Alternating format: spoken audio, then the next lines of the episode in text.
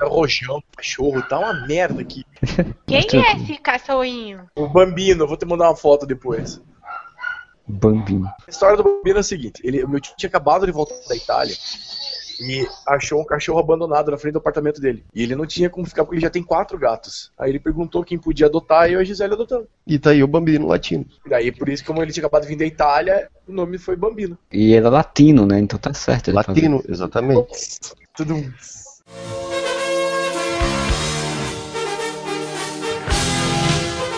Olá, amigos! Vocês estão ouvindo o podcast Whatever!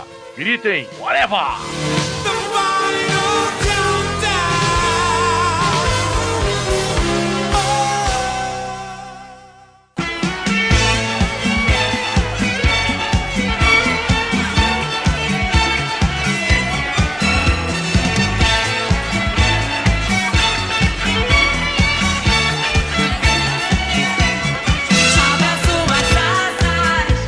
Podcast Whatever começando e hoje vamos falar sobre os novos formatos de teledramaturgia. Eu ia falar os novos formatos da TV, mas com certeza ia aparecer alguém fazendo aquela piadinha. É 50 polegadas? É 40 polegadas? É smart? É, sim. E então vamos falar aqui sobre o formato da teledramaturgia, né? Esse assunto que todo mundo do Whatever adora conversar, nossos leitores adoram. Mas que a gente adora falar. E para começar, eu estou aqui com o senhor Luiz Carlos Demodeste Júnior, Cruzes, menina, da onde? Meu nome é Théo Perdida. o senhor Moura É justo, é muito justo, é justíssimo. e voltando a participar a senhora Camila Tel. Que horror, cobre! Atrapalhou a fala da menina, rapaz. Só porque eu aplaudi, porra. Começou, todo mundo odeia o Modeste novamente. Todo mundo odeia o Modesto. A Globo vai fazer 50 anos esse ano agora, 2015, e de novela, não sei se ela já começou com novela, mas antes tinha Tupi, tinha Excelsior,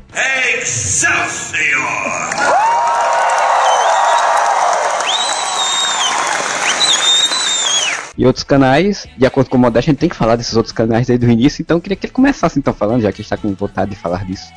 Então, no princípio era o verbo, no princípio eram trevas, e aí o senhor Assis Chateaubriand trouxe a TV, a tecnologia TV para o Brasil, e tudo era baseado no que tinha de mais forte na época, em termos de, de mídia, que era o rádio. Então a TV era o rádio com imagem. A teledramaturgia era baseada nos radioteatros, propagandas, os reclames, na época era chamado de reclame, era todas ao vivo, todas baseadas em formato de rádio. Então tudo era basicamente uma transmissão de rádio, só que com imagem. E a partir do advento do videotape, olha que chique isso, em 1970, por aí, é que se começou a trabalhar com formatos gravados. Porque antes todas as transmissões da TV eram ao vivo.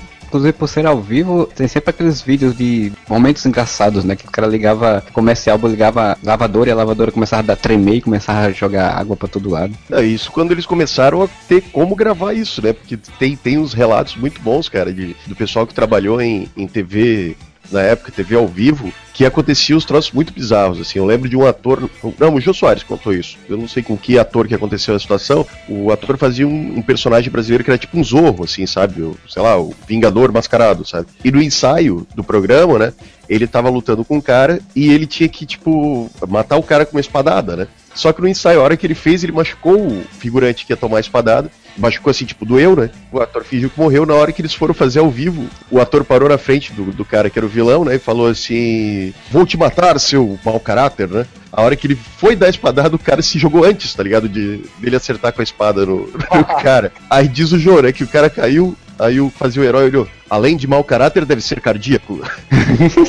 Caraca, velho. Formato TV ao vivo sempre dá esse tipo de merda, mas também dá pra você ver o talento de improviso desse pessoal que fazia caco. A TV Tupi não é que se perdeu esse acervo, não tinha esse acervo, como o Moura falou. E muitos desses registros históricos, assim, são só da lembrança do pessoal, das pessoas, assim, que contam. A TV Record, ela foi começar a ter videotape em 66, se eu não me engano. Por isso que a gente tem tantas imagens dos festivais música da Record. E foi a primeira TV a ter videotape, se eu não me engano, a trabalhar com videotape em 66. Pra TV Tupi foi em 69, se eu não me engano. Daí tinha TV Excelsior, que também tinha muita programação ao vivo. E assim, não é como hoje, que quase tudo é gravado. Você tinha um ou dois programas da casa que eram gravados e o resto era tudo ao vivo.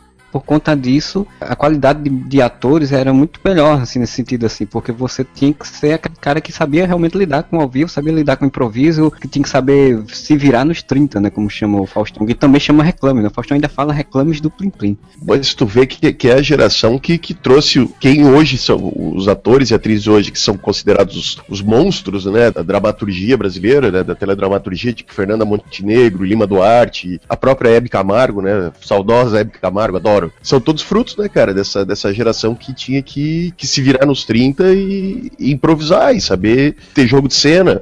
Moura, você que falou agora, você tá ligado que a Hebe foi a primeira pessoa transmitida ao vivo pela TV no Brasil, né? Lançamento da TV Tupi.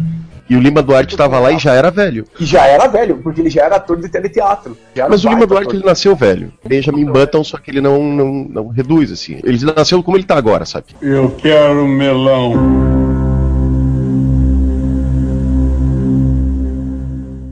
Grande atrativo que as cidades tinham, as cidades do interior, era ter uma TV na praça central para todo mundo poder assistir, porque era quase impossível ter TV nessa, nessa primeira transmissão da Tupi. Assim, a Cissa Chateaubriand trouxe algumas dos Estados Unidos e era uma tecnologia caríssima caríssima. Então as pessoas se reuniam para assistir no televisão e coisa assim. É, a TV acabou se tornando popular e acessível lá na década de 70 só, né? E foi muito exatamente por conta da, do regime militar, né? Que eles queriam aquela coisa da integração nacional, né? De adentrar nos todos os recôncavos do país, então a coisa foi usar a televisão para isso, né? Esse negócio de ter uma TV, praça da cidade, tem uma cidade aqui no interior de, da Paraíba, o nome da cidade é São José de Espinharas. Ainda tem o local da TV. O local da TV ainda está lá, não tem mais TV, né, hoje em dia. Mas o local da TV na praça, lá como era, sei lá, 40, 50 anos atrás, ainda tem lá. E tem até um, um professor da universidade aqui, federal daqui, fez até um vídeo sobre como era a exibição da, da praça lá e como era a repercussão, essas coisas tudo. É bem, bem curioso mesmo esse negócio. Tem um filme muito bom que retrata um pouco desse, dessa transição, que é o Bye Bye Brasil. Sim. Quando aquele circo do, do Zé Vilker, da Beth Faria e tal, chegam nas cidades as pessoas não dão mais bola pro circo, porque agora elas têm a televisão para assistir. E é bem a época do regime militar, assim, é muito legal esse filme. O famoso pensamento de que uma coisa vai matar a outra, né? Que falavam que a MTV, é, o videotape matou o rádio, né? Tem até uma música que fala, né? MTV kills the radio star, uma coisa assim. Aham, uhum. nossa, que... anos 80 total, hein? É porque falavam que com a MTV as pessoas não iam querer mais ouvir música no, no rádio, né? Iam querer ouvir só na TV. E hoje em dia, na verdade, as coisas meio que se invertem, né? É, tanto que a MTV não tem mais praticamente música, né? Mas daí aí eu acho que fizeram uma paródia dessa música até atual, que é a internet, que o YouTube killed MTV, tá ligado? Eu não entendi o que ele falou. Tem uma frase do CEO sobre isso que eu gosto bastante. Dos Marines? Do CEO, aquele que cantava a música do Batman? Aí esse mesmo, aquele com esse cara cheio de cicatriz, aquele negão sexy lá. Falava que ele era contra videoclipe, que o videoclipe matava a imaginação.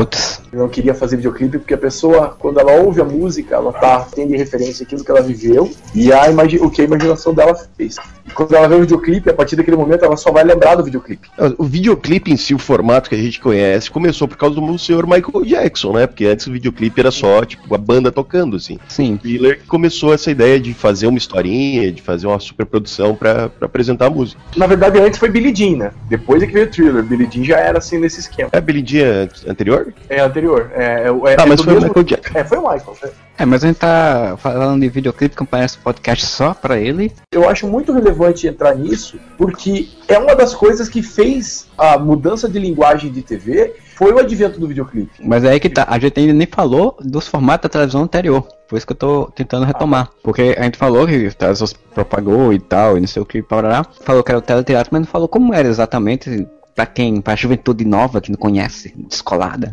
Ah, não, como se a gente estivesse lá assistindo, né? Tal, o Modeste tava, mas a gente não.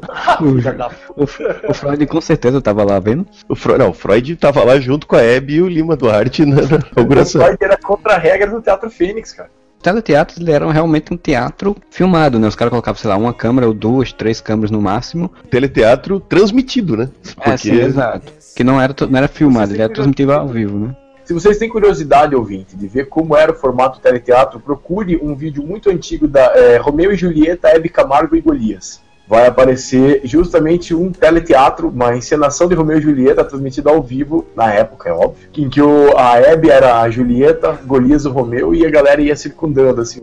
A Nair Bela era a dama de companhia da Julieta. Aquilo é gente sensacional, cara. Uma hora ela senta e fala assim: Porque agora que eu estou para comemorar os meus 15 anos, cara, a Nair Bela tem um acesso de riso quando ela fala 15 anos, assim, a Hebe já tava lá com seus 50, né? É, eram as primeiras damas da TV, Nair Belo, Hebe Camargo e Lolita Rodrigues. Lolita Rodrigues. Elas eram cocotinha, cara. E as damas do rádio, Milinha Borba, elas eram as grandes atrações dos programas de os musicais que tinham nos teatros, que também eram transmitidos ao vivo. Apresentados por Socorro. Flávio Cavalcante, Chacrinha. Era tendência mesmo, né? Era, era o que eles tinham pra fazer e era como eles conseguiam trabalhar, né? A tecnologia que eles tinham também, né? Naquela época, de questão de configuração mesmo do formato, era basicamente uma câmera ligada num stop, o corte era feito direto né, na mesa, era os caras falando, indo pra lá pra cá e pronto. Não tinha muita coisa diferente, né? Depois, quando começou a gravar, que começou a se ter um pouquinho mais de preocupação exatamente com os cortes das cenas, com a construção melhor. A questão também, como teatro, você não tem como ficar fazendo muitos cenários, muitas histórias, muitas coisas. né? É, Depende muito do que, tipo, Praça é Nossa nunca teve essa preocupação até hoje. Não, tô falando novela, né? Não, mas cara tinha novelas nos anos 70 que eram transmitidas ao vivo que tinha um esmero, assim, de fazer uma encenação como se fosse uma mil e uma noites, assim. Mesmo assim, tu limitava a criatividade do autor porque você não podia trabalhar com cortes muito bruscos de tempo, por exemplo, de flashback, nem pensar, né? Óbvio, mas a história era praticamente um teatro mesmo, filmado, porque, né, você tinha que dois, três, quatro cenários e aquela correria dos atores entra aqui, entra ali, sabe? Tipo, imagina uma troca de figurino, assim, sabe? Você limita um pouco, você, na verdade, você não limita a criatividade, você exige mais da criatividade do autor, né? E não público. só a questão da, do cenário, mas também a questão dos equipamentos. Naquela época você não tinha. é, as TVs não tinham quatro, cinco câmeras disponíveis para uma gravação de novela. Quando muito tinham duas. Tinha o plano geral e o plano detalhe. É, pra você ver como esse negócio era tão complicado de ser feito que a primeira telenovela que era diária foi, foi feita em 63, né? Foi com a TV Excelsior. Que era 13 anos depois né, da, da chegada da TV. da chegada da televisão no Brasil. Que o, o nome era muito curioso, era 2-5499 ocupado, o nome da novela. Tipo aquela música do Gabriel Pensador. 2, 3, 4, 5, 6, 7, 8.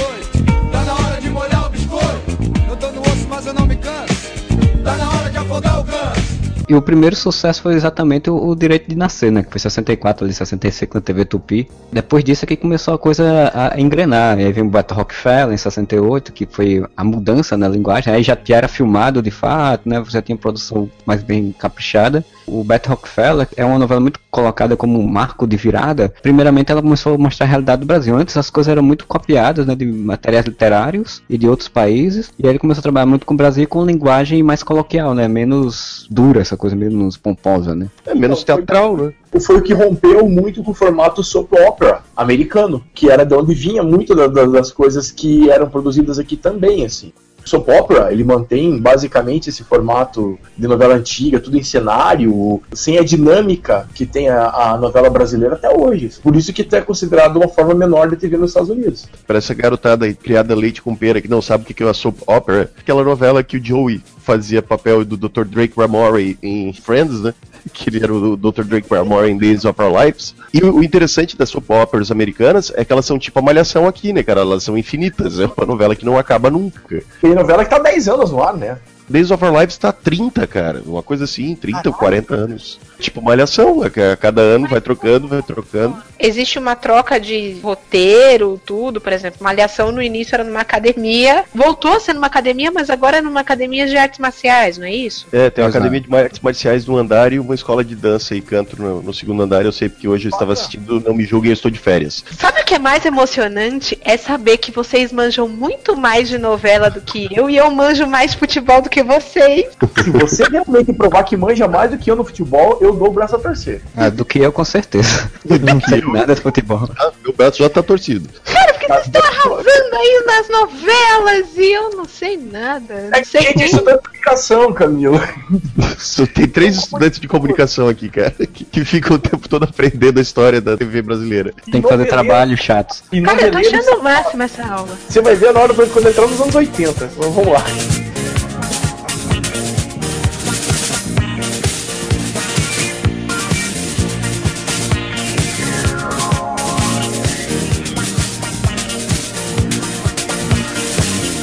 Essa mudança do Beto Rockefeller e com a linguagem mais brasileira, né, para a história foi que realmente desse boom das novelas aqui no Brasil, né? A Rede Globo começou a produzir, entrou, entrou a grande Jeanette Claire, né? Dias Gomes, Lauro César Muniz, Vani Ribeiro, Cassiano Gabos Mendes, né? Então esse povo tudo entrou na para fazer novela e aí realmente boa parte dos clássicos que a gente conhece, né? Irmãos Coragem, Selva de Pedra, Pecado Capital, Cravo Dona Sheipa, Senhora, Bem Amado, tá? A primeira versão do Rock Santeiro que não chegou ao ar tinha uma, uma definição muito clara sobre os dos escritores o que, que eles fariam. A Janete Claire faria o dramalhão, o Dias Gomes faria o realismo fantástico, o Cassiano Gabo Mendes era mais aquela coisa da história centrada em, na cidade, aquela história urbana. Quem que fazia mais palhaçada? Começou com, a, com, o humor mesmo em novela foi o Silvio de Abreu com Guerra dos Sexos, né, cara? Antes de Guerra dos Sexos, se você olhar a, as novelas mais antigas, tipo Dancing Days, Água Viva, essas novelas elas eram muito truncadas no drama, assim, elas muito pouco flertavam com humor, assim, sabe? Tipo, pouquíssimo, era bem drama mesmo. E foi o, o Silvio de Abreu que fez Guerra do Sexo, que foi no horário das sete, e ele meio que institucionalizou depois de Guerra dos Sexos que o horário das sete ia ser pra comédia. Não, olha só, Moura, antes teve Braulio Pedroso, que escreveu a Feijão Maravilha, que também era uma comediona, mas era uma comediona de outro estilo. Era mais aquelas coisa, aquela coisa da chanchada mesmo, assim. Que tinha o Grande tinha o. Oscarito. Não, Oscarito não, né? Ah, não, tu, eu pensei que tu falou como, como gênero chachado, desculpa. Não, não, não. A novela Feijão Maravilha. Ah, sim. Era a novela com o Grande Otelo, o Carvana. Era quase um, uma referência ao formato comédia que fazia o Maurício Sherman, Max Nunes. Tanto é que o Max Nunes, ele escrevia junto o roteiro do Paulo Biratã, eles faziam junto o roteiro da novela. Então tinha muito daquele aquele formato do Planeta dos Homens, Satiricon, aquelas programas de comédia dessa época, tinham muito nessa novela Feijão Maravilha também. Era outro tipo de coisa mais escrachada. Pois então, Modesto, tu que era desse tempo, era vivo nessa época, que não era? Como era a constituição dessas novelas? Tipo, você vai estar falando de edição, por exemplo, que com o Beto Rockefeller ficou mais rápido e tal, e, mas essas novelas, como é que se constituem em questão de, de formato mesmo, de configuração? Essas novelas mais antigas, esse formato clássico, tradicional, que foi também, além de Feijão Maravilha, a gente pode falar do Astro, o Beto Rockefeller mesmo, começou a ter inserção de cenas maiores em externas, mas o núcleo principal era sempre em cenário. Diálogos grandes, assim, parecia que as pessoas tinham mais paciência para ouvir um diálogo, assim, do que hoje, assim. E no ponto de roteiro, acho que foi da, da época mais é, ricas, né, até da dramaturgia, porque na década de 70 ali, início da década de 80, mas principalmente na década de 70, se você for ver a lista de novelas, eram muito focadas exatamente nessa coisa do desvirtuar exatamente o que é a sociedade, né, tipo, você tem Irmãos Coragem, tem Selva de Pedra, tem Pecado Capital, a discussão do Pecado Capital faz, né, que o cara pega o dinheiro, mas ele devolve, não devolve, ele começa a usar e depois ele acaba no final morrendo por conta disso, quer dizer, as discussões que se tinham em roteiros de, de novelas na época, aí eu tô falando da Globo principalmente, né, que é a grande produtora, eram diversamente interessantes, né, eram bem curiosas assim até. Era perceptível como o, o autor, pelo menos os autores que se sobressaíram, né, já citado Janete Claire, Dias Gomes tal, eles criavam um plot que era tipo, a novela vai ser sobre isso, sobre este drama, não é a palavra drama, drama que eu quero usar, mas é esse, essa questão, né, a questão é, o cara encontrou uma mala cheia de dinheiro, o que, que ele deve fazer? Entregar, devolver pro dono Você... ou utilizar o dinheiro e sair da merda que ele tava? Mas isso não quer dizer que ele ia ficar batendo nessa tecla só. Ele ia usar este argumento, esse dilema né, do protagonista, para criar todo um debate ao redor daquilo sobre honestidade ou malandragem, tá ligado? Isso falar sobre jeitinho brasileiro, falar sobre, pô, existe honestidade no Brasil ou não. Isso é muito foda. E outro motivo também, eu acho, mais filosófico, digamos assim, mas é o fato de que lá nos anos 70 esses autores eles tinham algo para lutar pelo quê? Né? Uma ideologia a ser defendida. Eles usavam a escrita deles como uma espécie de arma, entre aspas, para expor ideologias, né? Uma forma de pensar mais fugisse desse sistema opressor em que a gente estava colocado. Contraponto, tá minha mãe lá conversando com o pessoal do coral. Aí, contraponto. Corais, como a maioria dos animais de são invertebrados. Eles não têm o esqueleto interno, espinha dorsal ou vértebras, como mamíferos, répteis ou peixes. Em contraponto, talvez hoje em dia, sabe aquele negócio, não temos mais inimigos, né? Entre aspas, não temos mais inimigos, mas talvez a produção industrial tenha também tirado um pouco dessa, não dessa capacidade, mas dessa vontade de fazer algo realmente marcante, entendeu? Nos anos 80, ela já tem uma pequena modificação que era um pouco, a gente tava falando ali do, dos videoclipes e tal, porque isso influenciou a própria construção da novela. Você tem, por exemplo, Dancing Days, que é uma novela que trabalha muita música como temática, né? Porque era uma coisa que estava efervescente na época, então você já tem uma modificação na forma de fazer novela. Né? Ah, a novela usa o que está sendo falado no momento para fazer, para escrever novela. Por exemplo, ah, Dancing Days foi desse jeito porque era época do disco, mas todas as mídias fazem isso, né? Mais do que isso, ela é um espelho que tem que reflete para os dois lados. Ao mesmo tempo em que a TV ela reflete a sociedade em que ela está inserida, né? É muito interessante você ver assistir novela antiga, porque você vê um reflexo de como a sociedade se portava na época. Por exemplo, em Dancing Days você vê gente fumando o tempo todo, inclusive Sim. dentro do hospital o médico atendendo a paciente fumando um cigarro, e ao mesmo tempo a sociedade acaba refletindo ela, sabe? Tipo, a, a novela lança tendência, lança estilo musical, lança estilo de se vestir.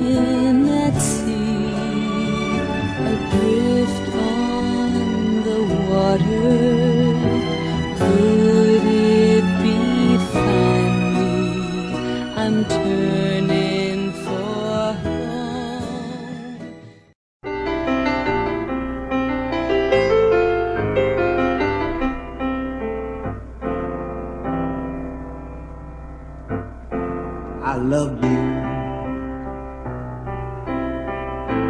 Although against my will I knew I loved you.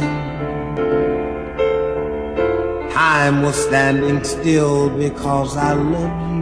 Os anos 80 é visível uma coisa. Como a tecnologia começou a surgir muito forte nos anos 80, né, e o investimento também em cultura pop, né, em, tanto no cinema quanto na música, tu vê que tudo se tornou muito exagerado. As pessoas não sabiam fazer, não queriam fazer de forma comedida as coisas. Então, pô, os anos 80, aquele exagero desgraçado, né, cara? Tipo, na música mesmo, que começou, quando começou a entrar o, o lance da, de conseguir trabalhar com, com, sintetizadores, essas coisas, todas as músicas dos anos 80 tinha porra de sintetizador lá enfiado, né, e exagero e tal. E, e novela não foge disso, cara. Se tu pega novelas como A Gata Comeu, outras desse gênero, né? É, você vê que é tudo muito, muito exagerado, é muita coisa, sabe? Tipo, tudo é muito grandioso, assim. Vê que elas tinham aquelas cenas longas, tá ligado? Aqueles planos abertos gigantescos e tal, tudo, tudo muito, muito exagerado. Mas esse planos abertos gigantescos tem muito a ver também fase que o cinema nacional estava, que acabou explodindo e degringolando no cinema e explodindo na TV nos anos 90. Como o cinema nacional,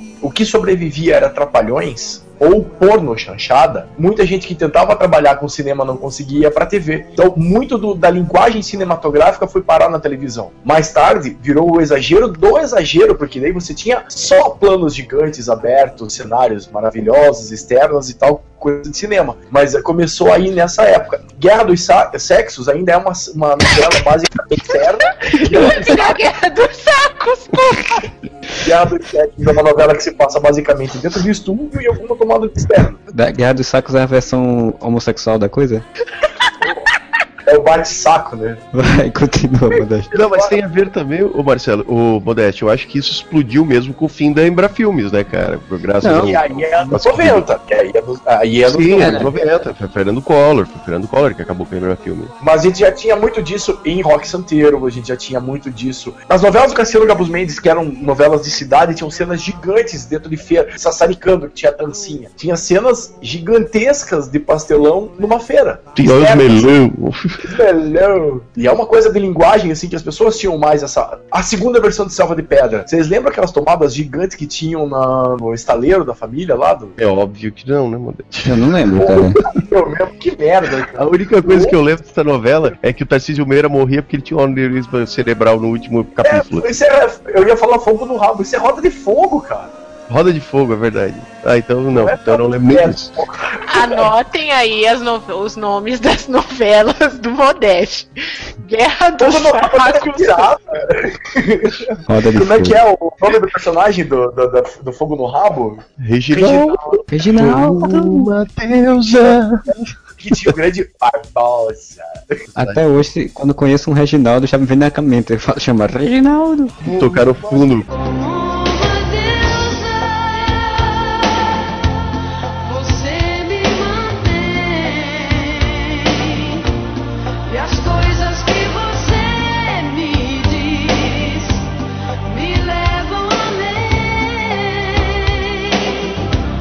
Como é que era o personagem do cara? O Agronopoulos?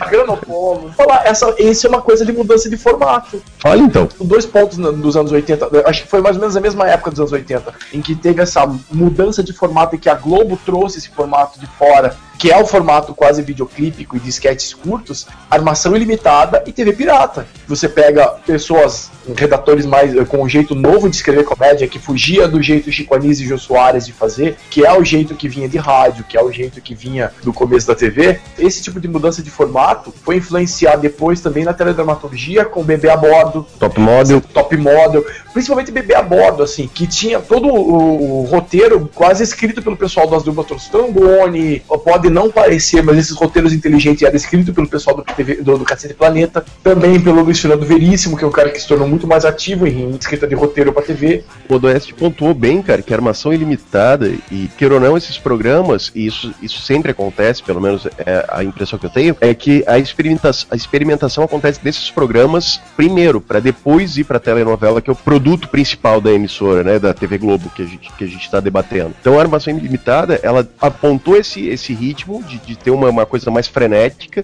e quando foi visto um resultado positivo, isso começa a ser implementado nas novelas, como você citou, né, o Bebê a Bordo, Top Model também, que era uma novela ágil pra caralho, cheia de adolescente, tá ligado? Festário de adolescente, né, no elenco e tal, pra chamar um público, é aquela, aquela famosa renovação de público, né, cara? Você tinha um público mais velho que assistia lá Mandala, né?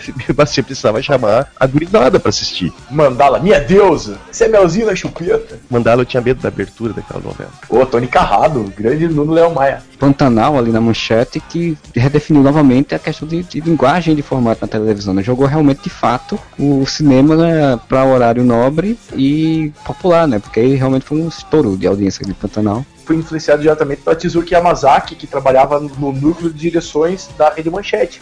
Apesar dela não ser diretora da novela, a visão dela como cineasta acabou influenciando a produção da novela. Mas é legal também falar que isso fez a Globo reagir da mesma forma, porque assim, quando acabou Embra Filmes, como o Moura falou, os diretores de cinema ficaram sem ter o que fazer, foram todos pra TV e colocaram muito fortemente essa linguagem de cinema na TV. E isso influenciou a novela que estava passando na época, que era Tieta.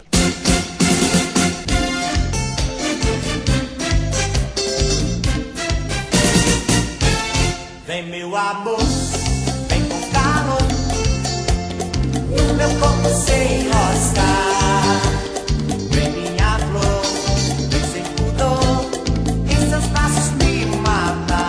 E reflete muito o Bunda Lelê também, que era a abertura quando acabou a ditadura. 89, não é? Tieta 89, Pantanal não sei te dizer. Pantanal é início, é início dos anos 90 ali. E aí você vê bem a putaria reinando. Vamos a parte sexual mesmo são duas novelas de forte apelo sexual que estavam em horário nobre. E como era a época de abertura, não tinha censura, foda-se. A Tieta é interessante, isso a gente até já citou no, no podcast de novelas, mas a Tieta é interessante porque você realmente vê o, o Agnaldo Silva, né, o autor, pisando em muito assunto, velho, que era, era pesado, é pesado, era tabu na época, né? E era uma novela extremamente solar ao mesmo tempo, né? É, você tira um pouco aquele negócio que era, era o clássico do, das novelas das nove, daquele drama pesado, mais sombrio, né? Que foi Roda de Fogo, que foi essas novelas todas, e tu pega uma novela extremamente solar. Tieta, apesar de ser um texto. Eh, de quem que é? é? Do Agnaldo Silva também, não, né? É Agnaldo Silva. Tieta é Agnaldo Silva. Baseado num livro de Jorge Amado. Vamos colocar, baseado, entre aspas, no livro de Jorge Amado, assim, levemente, né? Porque tem muita coisa colocada ali, apesar dos personagens serem os mesmos do livro e tal, ele acaba fazendo condensação de outras obras do Jorge Amado ali. Não é só a Tieta do Agreste. Sim. Núcleos de outros livros por ali na novela. Mas é legal que acabou virando a representante mor da regionalização da novela, aquela coisa de fazer de, a integração nacional, como o Marcelo tinha falado, mostrar o Nordeste na novela, de você mostrar. É, os, os, anos 90 foram os anos que a Globo realmente focaram no Nordeste, né? Porque era questão do turismo, né? Levava o turismo ali pro Nordeste também sai um pouco da sua, da sua área, né? Questão de, de externas, principalmente, né? As praias do Nordeste. Da Rio São Paulo, Mas, né? As novelas do Dia Gomes são basicamente exatamente do Nordeste. A Saramandaia, Bem Amado, Rock Santeiros e todas que tiveram uma grande visibilidade. Exatamente, o Agnaldo Silva é um herdeiro do Dias Gomes, né, cara? Tanto que e o próprio Rock Santeiro começou escrito pelos Dias Gomes, ele teve alguns problemas de saúde e o Agnaldo Silva assumiu a, o roteiro. Era Nordeste, mas eu não me lembro de Rock Santeiro e essas, essas outras novelas trabalharem, por exemplo, com praia, com mar, que era uma coisa que era muito dos anos 90 ali, teve muito, né? Com Tieta, com Tropicaliente. Aí entra a parada do cinema que a gente tava falando. É essa coisa de usar a paisagem, como o Pantanal usou muito, assim, de você usar o cenário natural pra grande produção, isso é linguagem cinematográfica até a alma. E isso é, é, é quando os caras do cinema acabam indo pra TV, assim. O próprio Pantanal acabou influenciando, como a gente já citou, a Globo. Então a Globo tem o seu Pantanal, né? Que era Renascer, né? Que é o grande, épico. Você vê a- o nascimento e morte do personagem principal, né? Que era o Coronel Inocêncio. E ela é extremamente cinematográfica. Cada capítulo dela era extremamente cine- cinematográfico. Aquelas visões gigantescas sobre o, o sertão, plantações de, de cacau e tal. Era, e era praticamente um faroeste caboclo, né? Citando o nosso querido Renato Russo. Mas assim, é legal porque Renascer ela usa muito da dicotomia, ela é, usa fortemente a dicotomia da, da cidade com o sertão. Aquela coisa de colocar a cidade como um local ruim, um local de opressão, um local onde as pessoas querem se matar umas às outras, um quer comer o cu do outro. Já o sertão não. O sertão é onde o cara tinha paz, onde o cara também era perigoso, também tinha seus problemas, também tinha seus núcleos, mas o sertão é onde o cara espairecer, vamos dizer assim. O sertão era um lugar mais inocente. A inocência e os centros urbanos carregavam a, a, a quebra dessa inocência. Na verdade é o interior ali, o, o, porque Renascer não é sertão. É, o, o interior, né? desculpa. O... o Renascer ele é o interior baiano, né? Que é produção de cacau e tal. E era muito ainda dessa pegada também da, da literatura até própria baiana e tal. Os perigos que se tinha, na verdade, não era baseados geralmente em uma única pessoa, que era um coronel, que era o que tinha o seu jagunço. Então não tinha, não tinha esses perigos que a cidade tem vários, várias frentes, vários pontos. E você via bem essa dicotomia apresentada, porque o coronel Inocêncio tinha quatro filhos. Dos quatro, os três que foram pra capital, foram para São Paulo, ou pro Rio, não lembro pra onde eles iam pra estudar, voltavam meio filhos da puta, assim, né? Um pouco menos, o outro um pouco mais tal, mas eles, eles eram meio filho da puta. E o único que ficou no interior né, que era o personagem do Marcos Palmeira, é o único que não perdeu a inocência, né? Que ele é um personagem. É, o nome dele até é José Inocêncio, né? Não, e José Inocêncio era o pai, era o, era o coronel, ele era o João, João Pedro. Pedro Olha, tá vendo? José Inocêncio é a construção do, do, nome, né? Ele era um inocente, ele era um interior. E é a primeira novela essa, se eu não me engano, do Benedito Rui Barbosa na Globo, porque o Benedito Rui Barbosa foi que escreveu o Pantanal também, né? Sim, sim exato. Sim. Que eu falei até que foi uma resposta da Globo, porque a Globo vendo o sucesso absurdo que Pantanal foi, eles trouxeram o autor de lá, né, cara? E o Benedito Rui Barbosa é um cara que sempre escreveu essas tramas mais puxadas pro tanto pro, pro interior, né, para fora dos grandes centros urbanos, como para as histórias mais épicas, né? Então você tem do, do, do Benedito Rui Barbosa, você tem além de Renascer, você tem o Rei do Gado, você tem Terra Nostra, que são todas grandes histórias épicas, epicas, assim, né? Começa a coisa da primeira fase da novela e para explicar a segunda fase da novela, né? Sim, a primeira fase dura semanas, um mês, assim, não é? Normalmente, agora quando se faz novela, tem a primeira fase da novela, que dura três dias, é um dia, e depois já vai pro, pro finalmente. Ele não, ele criava toda uma, uma epopeia épica que eu acho que, né, quando a gente chegar em anos 2000 já não, não se faz mais porque o público não quer. Chegou a ver Tieta, Camila? Cheguei. E chegasse a ler o livro, imagino, também, né? Sim. Como é que você faz esse comparativo? Porque essa coisa da trans transporte, né, da, da literatura pra televisão. São poucos, são poucas as, as obras que conseguem fazer esse transporte. Como vocês já citaram, é, Agnaldo Silva simplesmente pegou um apanhado de diversas obras daquele período do Jorge Amado, que citavam as mesmas regiões, e pegou personagens caricatos dos outros livros e colocou na novela. Além dos personagens de, da novela Tieta, tinham também alguns personagens com características de outros livros dele. Eu não lembro muita coisa da novela, além da trilha sonora e da Marinette. Eu não sei por que eu me lembro. Marinette, que eu vejo, todo lugar no mundo que eu vejo uma Kombi, eu lembro da Marinette. Nem era uma Kombi, pra você ter uma ideia. Não, um não era o que você pode chamar de ai, a perfeição. Eu acho que em transporte de. Até mesmo para você tra é, transportar um livro que tem pouco mais de 200 páginas para oito meses de novela, tem que esticar desgraçadamente. Eu acho que Tem só. que virar leite de pedra. né? Até hoje, só uma obra. Eu vi isso recentemente, né? Nós, na verdade, todos nós vimos. Um livro de pouco mais de. Eu não sei nem se o Hobbit tem 300 páginas. Ah, eu ia falar essa porra agora. Que eles conseguiram transformar em três filmes e no segundo você tem vontade de morrer. Você não viu o terceiro ainda. Cara, eu vi, é- eu vi os três. E assim, não precisa, pra você fazer uma boa adaptação, você não precisa acabar, esticar a desgraça do livro inteiro, sabe? Que o Bota terceiro é alguém pior. lendo o livro então e acabou. É pior, é bem pior. Muito pior. Precisava fazer uma coisa tão extensa. É cansativo. Então não tem como. Às vezes as pessoas criticam porque, ai, essa telenovela é baseado, gente. Não é igual. É, não é uma transposição, né? É. É o que? O Rio São Francisco agora? Não, não, perdão, Amazonas. Pois é. Uma besteira, sabe? Não precisa fazer desse jeito. Pega mesmo. Eu, eu não sou contra, não. Pega diversos personagens. Vamos fazer assim. Ah, vamos fazer baseado logo na obra do Jorge Amado e usar o título de um livro. Por que não? Qual era aquela novela e que fizeram o, é, baseado em um monte de personagens do Lima Barreto? Eu Adoro quando você faz essas perguntas extremamente difíceis que ninguém vai saber responder, mano. É, Era uma novela. Puta, não era Pedra sobre Pedra, acho que era Indomada, cara. Que era todos os nomes dos personagens. Domada eram que tinha Greenville. Não, é, Indomada Griville, é verdade. Eu É. acho que não deve ser baseado em nada, cara. Não é sério, porque eu, eu lembro do personagem. Pedra sobre pedra? É, Pedra sobre pedra, então, cara. E pode bom, pode ser. Mas todos os personagens eram baseados em personagens. é, Todos os nomes e todos os personagens eram baseados em Lima Barreto. Não, cara, porque o Indomado, o nome dos personagens era tipo Shirley, né? Scarlet. Não tem. Não era Eu a Fera que- Ferida, não, gente? Tinha É Raimundo isso Flamel. aí, é o Raimundo Flamel, essa mesmo, é do Raimundo Flamel. Era, quase todos os personagens eram baseados em Lima Barreto. Todo mundo morava em Tupiacanga. To, Ah, be, mas- to be a canga. Que- Tinha uma personagem que era atriz, ela, uma hora ela pegava uma caveira assim e dizia To be or not to be? A canga. Eu lembro disso. Esse caso não tem solução. Sou fera ferida no corpo, na alma e no coração. Calada a noite preta,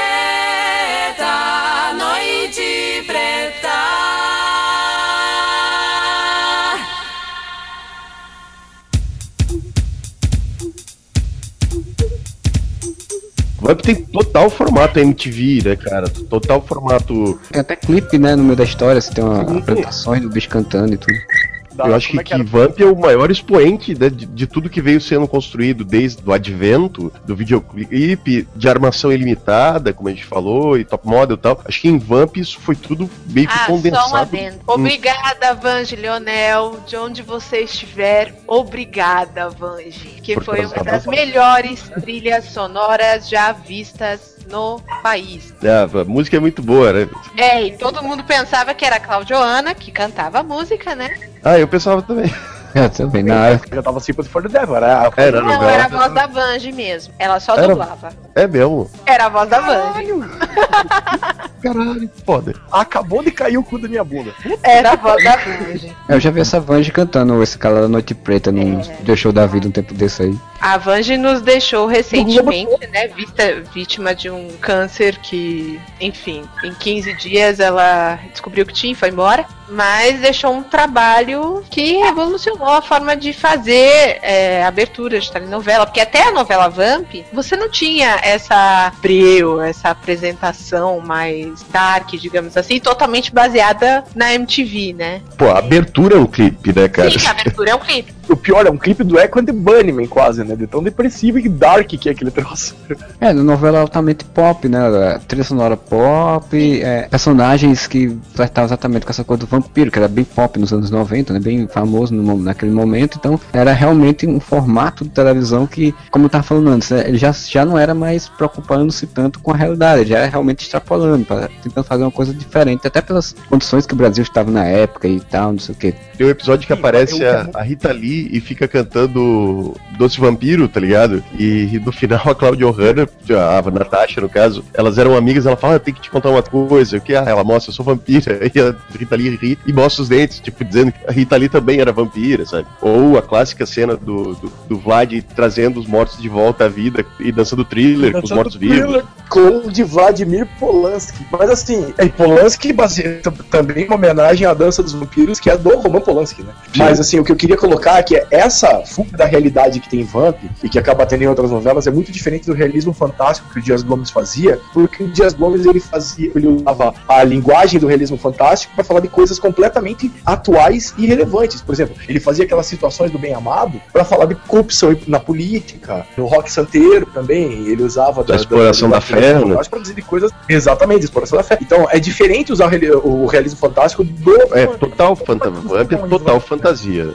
Vamp vai na linha de, sei lá, o Beijo do Vampiro, outras novelas que eram extremamente fantasiosas mesmo. É, cara, e aí, na virada pra 2000, a coisa começou a mudar de, situação, né? Uma das grandes coisas que começou a modificar muito isso foi exatamente a chegada da TV por assinatura com força aqui no Brasil, né? É que o começo foi muito tímido da TV a cabo no Brasil e assim, não tinha uma produção voltada, era tudo produção enlatada que vinha pra cá e os caras só retransmitiam, assim, não tinha uma adaptação de linguagem. Mas eu acho que é ex- exatamente isso que acabou influenciando. Porque tá, anos 90, a TV a cabo, né, começa a surgir, anos 2000 ela vem com força, né? Cara, ter TV a cabo era o negócio do momento. E foi quando a gente, né, começou a ter muito acesso a produto enlatado, como você falou, os seriados americanos. E não mais os seriados antigos, do tipo Dallas, Panteras, que é aquela coisa mais antiga da década de 70. A gente estava tendo acesso ao que estava sendo produzido em seriado dos anos 90, Friends, eh, sitcoms, né, que no máximo expoente delas com, com Friends e Seinfeld passando ao mesmo tempo, Arquivo X, toda essa safra de, de seriados americanos dos anos 90, que começaram aos poucos a criar uma nova identidade ou uma nova forma de cobrança do público brasileiro aos seriados, quer dizer, às novelas, aliás. Começou a acontecer o quê? Se você pensar ali, início dos anos 2000, você tinha novelas que puxavam pro fantasioso, como foi Vamp, mas que pareciam só, ao mesmo tempo, elas pareciam pastiches do que tinha sido feito. Então você tem o Beijo do Vampiro, por exemplo, que virou um pastiche de Vamp. Ela parecia realmente uma novelinha feita pra criança, estilo Fada Bela. Enquanto Vamp já era um troço que é-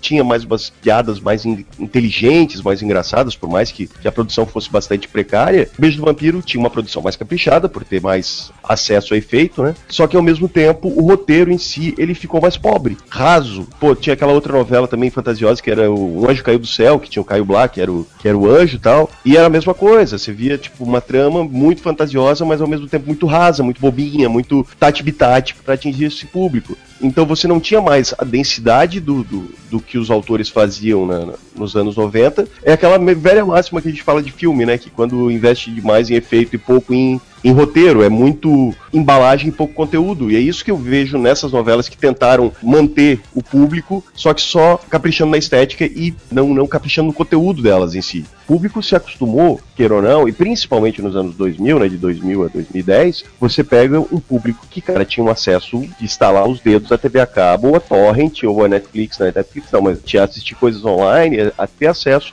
à programação estrangeira. Então você tem a chegada de seriados como Lost, que merece um um podcast só pra ele, em que, cara, todo final de episódio era um BUM! E você ficava, puta, eu tenho que ver amanhã, eu tenho que ver amanhã. Quando você tem acesso a esse tipo de produto, tá acostumado e que se interessa por ele, vai assistir uma novela em que o final é vou abrir aqui o DNA ou não vou abrir. Ok, foda-se, sabe? O interesse se esvai muito rápido. E a gente entra numa novela que usava esse plot twist no final de Lost sempre, que já é do João Manuel Carneiro, né? Avenida Brasil. Quero ver todo mundo balançando! Ninguém pode ficar parado!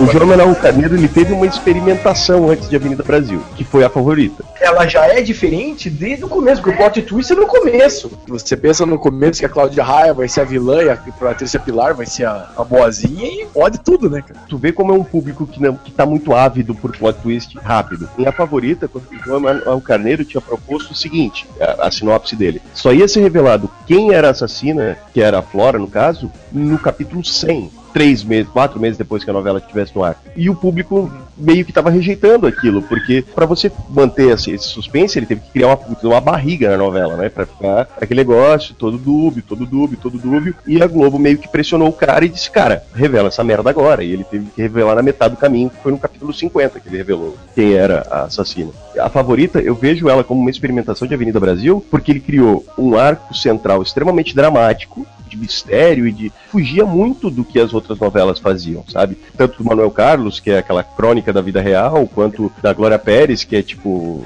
ok, pessoas. Eu queria muito ver uma, a, Glória, a Glória Pérez escrevendo uma novela lá no exterior sobre o Brasil, porque deve ter gente sambando o tempo todo na, na, na cena da novela. Vai estar o casal principal aqui, três mulatas no canto sambando. Para lá, cara. Mas a, a Glória Pérez, que forma no caminho das Índias, ela fez muita coisa Bollywood, cara. Que filme de Bollywood é assim. Você É. três palavras, tá alguém tá dançando. Muito ouro. Aff, Maria. Ih, não, Inshallah é clone, clone árabe, isso é outra coisa. Mas as novelas dela, você nunca vai ver ela fazer uma, acho que fazer uma novela, mas depois, acho que depois que a filha dela morreu, eu não sei, acho que ela perdeu a mão de uma vez assim, e nunca mais saiu uma novela como, como era o nome daquela novela em que a filha dela participava e morreu? E... De corpo e alma, cara. Eu Foi tava, uma eu, tava, novela decentezinha dela. Eu tava discutindo esses dias na aula de teoria da comunicação. Que novela era essa? Que novela em que a Daniela Pérez tinha morrido? E daí a, a minha professora assim, ó, foi uma que tinha um transplante de coração, que tinha, lembra? Que a Bruna Lombardi doava o coração pra Cristiano Oliveira. Eu, cara, mas não conseguia lembrar aí, minha professora assim, não é explode coração? Aí eu, olha só, só uma novela sobre transplante de coração. E ela explode coração? Não sei. É porque plot coração era outra. né? O auge da sensibilidade, né?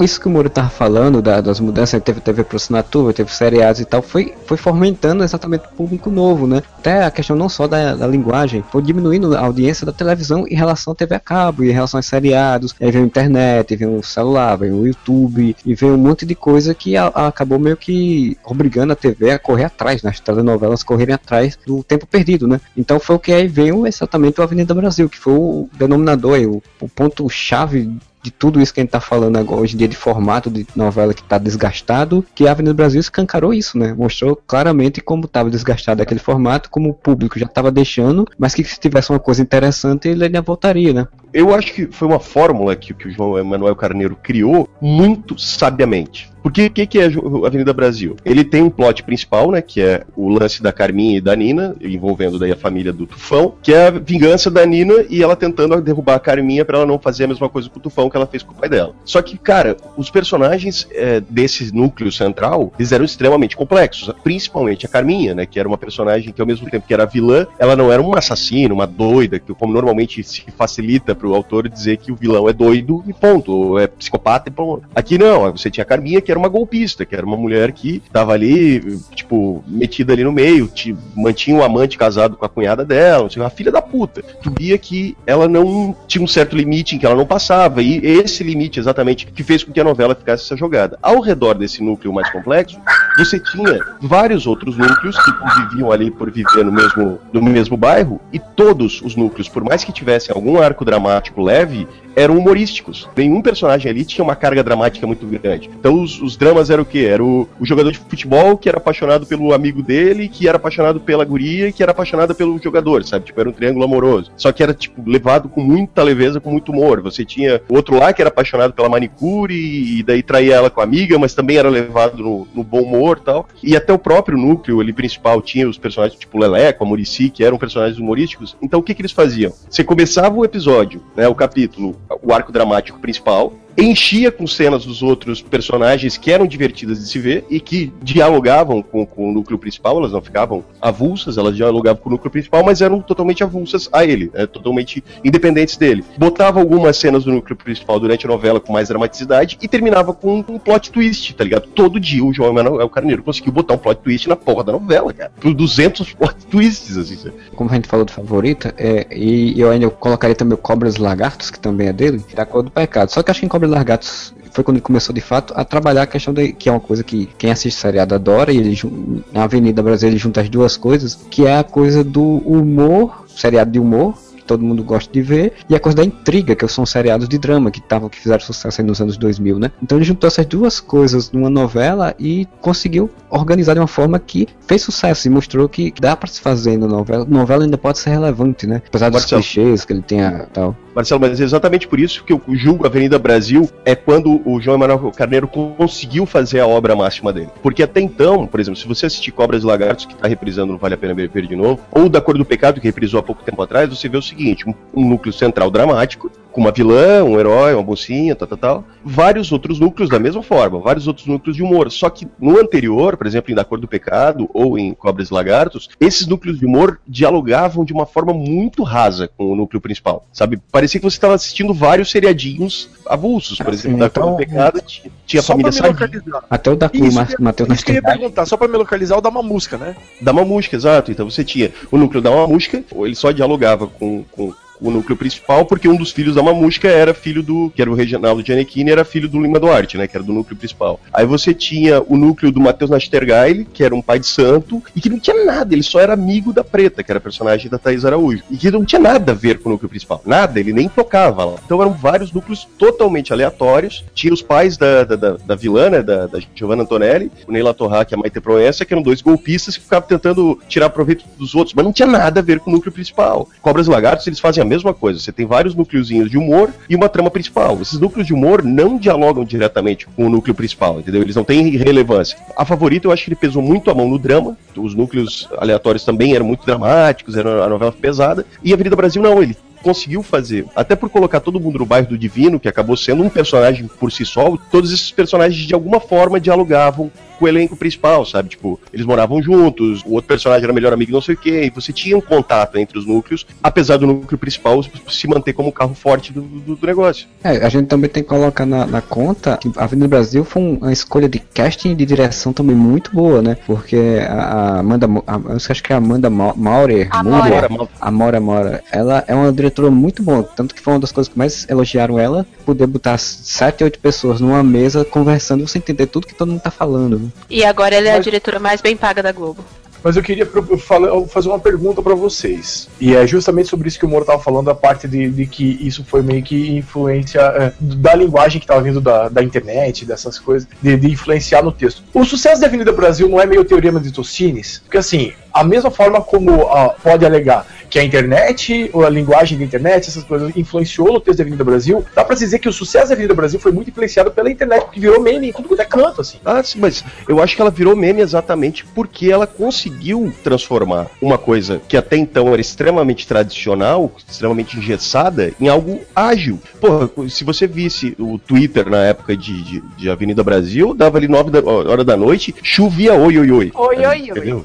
Que a Globo também, na avenida, época da Avenida Brasil, fez um trabalho de marketing muito forte, pesadíssimo na internet. Cara, eu acho que não, Modeste. Eu acho que viralizou de uma forma muito natural e a Globo tirou proveito disso, entendeu? Tipo, viralizou muito rápido. Eu lembro de assistir o primeiro capítulo, porque as chamadas de Avenida Brasil já me chamaram muita atenção, tá ligado? O- a forma da estética, da própria captação de imagem numa qualidade mais, mais cinematográfica me chamou a atenção e disse, caralho, isso parece ser bom, eu vou assistir o primeiro capítulo. Velho, eu vi o primeiro capítulo e tudo vai acontecendo e vai acontecendo e vai acontecendo e acaba com o Tufão atropelando o personagem do Tony Ramos, que você não fazia a menor ideia que o personagem do Tony Ramos ia morrer atropelado pelo Tufão, assim, sabe? E acaba e, tã, e pô, congela a cena e sobe o áudio, tipo, tipo o final de Lost, assim, né? Aquele tã, puf. Eu disse, caralho, aquilo era muito cinematográfico. Velho, isso pegou as pessoas de uma forma, de surpresa, de uma forma tão absurda, que todo mundo que até então tinha abandonado novela por ser um formato engessado e bababá, disse, caralho, velho, eu quero ver isso amanhã. E ele conseguiu, como eu falei, a cada episódio acabava de um negócio que tu dizia, puta fudeu, puta fudeu. Todos os capítulos acabavam com puta fudeu.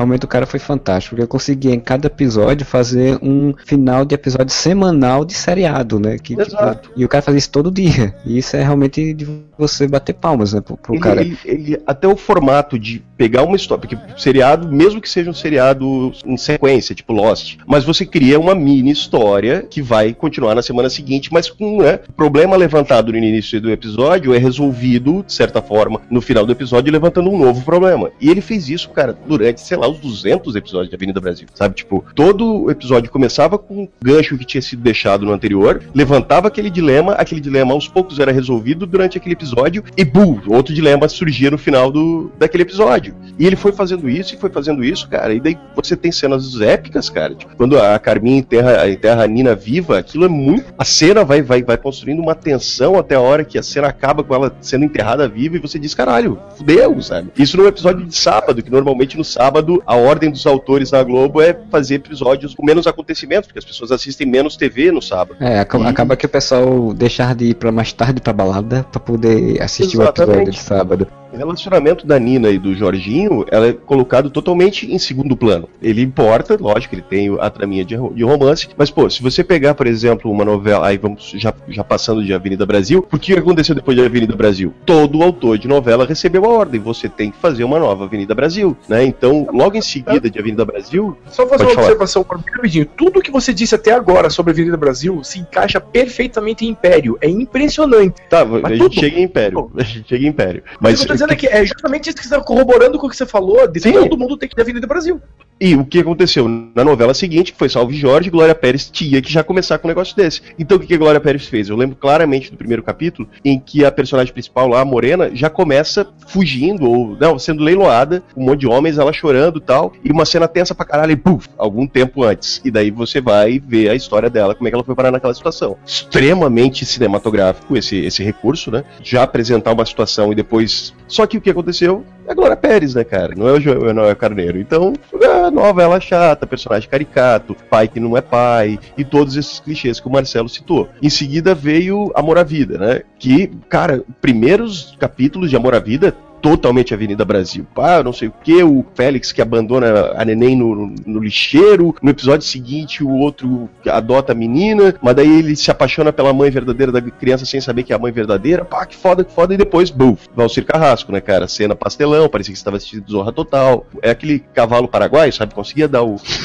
a largada, mas depois perdia, perdia o fôlego, sabe? E todas, se tu pegar todas as novelas caíram nesse, nesse estigma. Era isso que eu ia falar, porque, por exemplo, depois que teve a Avenida Brasil esse boom todo, a primeira, assim, e na época, se eu não me engano, a Tititi tava passando, ou foi um pouco antes, sei lá, um pouco depois, e Tititi teve um grande sucesso no horário das sete, né, aventou o, o horário e tal, então eu esperava que continuasse essa pegada, então logo depois veio, um, veio uma novela que era o Além do Horizonte, que tentava ser exatamente o que a Avenida Brasil foi, com drama, eu- com intriga, e, e não funcionou. Aí veio Geração Brasil, que tentou a mesma coisa, ser uma novela com Mas eu te falo uma. Porque na verdade eu acho que na época de Avenida Brasil, a Globo tava num caminho muito bom, sabe? Você tinha Avenida Brasil às 8, cheias de charme às 7, que foi um sucesso desgraçado, só se falava de empreguete, só se falava de Cheyenne, e às 6 tinha Cordel Encantado, que foi uma baita de uma novela também. Então É. você tinha três novelas muito boas em sequência. Só que Cordão Encantado era uma fórmula tão avançada que foi um fracasso de, de, de, de, de- Não, cara, não foi fracasso de audiência. O que ele tinha uma, uma audiência muito boa, Cordão Encantado, boa pra caramba, tanto que ela foi estendida um pouco. O que pegou em seguida foi uma novela muito boa, uma das melhores novelas já feitas, só que o público caiu muito, que foi A Vida da Gente. Que era uma baita de uma novela, uma baita de um texto, mas ele era um texto mais intimista, tá ligado? Era um, era um troço mais de diálogo tal. E era uma novela que eu gosto muito, diálogo muito bom, roteiro muito bom, só que acabou caindo o público porque não tinha aquelas viradas de roteiro que Cordão Encantado tinha, né, de aventura e tal, não tinha os, os cliffhangers fodas de Avenida Brasil e não tinha o humor super bem feito de Cheia de Charmes. Que Cheia de Charme, cara, era uma novela que eu sentava pra assistir e eu chorava de rir, cara. Há muito tempo não acontecia, só em Tititi, que eu ria pra caralho também. Mas em Cheia de Charme, cara, você chorava de rir com os personagens. É do Fala Bela, não é? Não, Uhum. Cheia de Charme é do mesmo cara que escreveu a eh, Geração Brasil agora. É, que Geração daí- Brasil, aí o cara já tentou dosar, exatamente por conta, provavelmente, dessa cor da Avenida Brasil, né? Ele já tentou botar um humor, mas já tentou trabalhar com intriga, com É. problema, não sei o que, e acabou que a novela foi um fracasso, um fiasco. Esse e sim foi um fracasso absurdo. Foi encurtado e tudo. O Além do Horizonte tentou puxar esse negócio de Avenida Brasil, né, de bombástico, e puta que pariu, que novela ruim, e com audiência tão válida a, a qualidade dela. Não, não, a, E- audiência da- a audiência dela chegou a dar 19 pontos, cara, no horário das 7, que geralmente dá 20 e pouco. Pontuação de malhação, cara, 19 É. pontos. E seguiu também o Geração Brasil, que foi outro fracasso, porque quando saiu a notícia de Geração Brasil, todo mundo, puta, vai ser um novo cheio de charme, né? Pelo menos as- os sites especializados. E quando surgiu, não foi, porque o cara, ao invés de manter o estilo dele, tentou puxar um lance de cliffhanger foda e tal, mas, pô, não é o que o público tava esperando. E a novela É. era ruim também.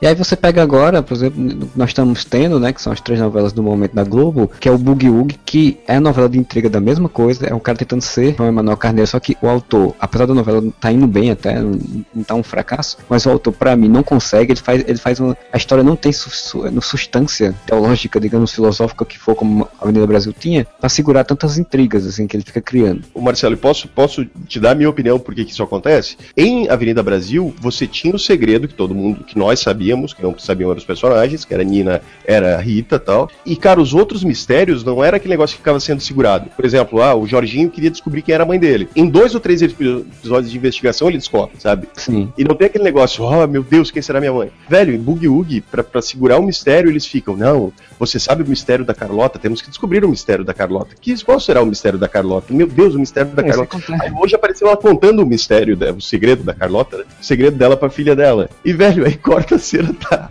a Julia Gunn mexendo a boca, sem áudio, e a filha dela com a cara assim. Eu disse, cara, eu não acredito que eles estão fazendo isso, sabe? Eu tava comentando um dia desses, a Avenida Brasil, como você falou, ele criava uma parceria com o público. Que é o que o Boogie Woogie, por exemplo, não faz. Ele, ele fica segurando os segredos só pra Uhum. ele, pro autor. O público não entra na jogada. Por exemplo, a menina lá, a tal da Vitória, ela inventou que tá doente. Mas se ele não tivesse mostrado pra gente que ela tava inventando, colocado como se ela tivesse, pra depois ela mostrar que era invenção, isso seria muito mais interessante pra construção da história. Sim. É, ele quando tenta fazer essa interação com o público, ele faz da forma errada. Ele faz da forma. É, é, ele segura o segredo que não é pra segurar, porque assim, a Avenida Brasil fazia o quê? Tinha o mistério, mas você não sabia que aquele mistério existia até ele surgir.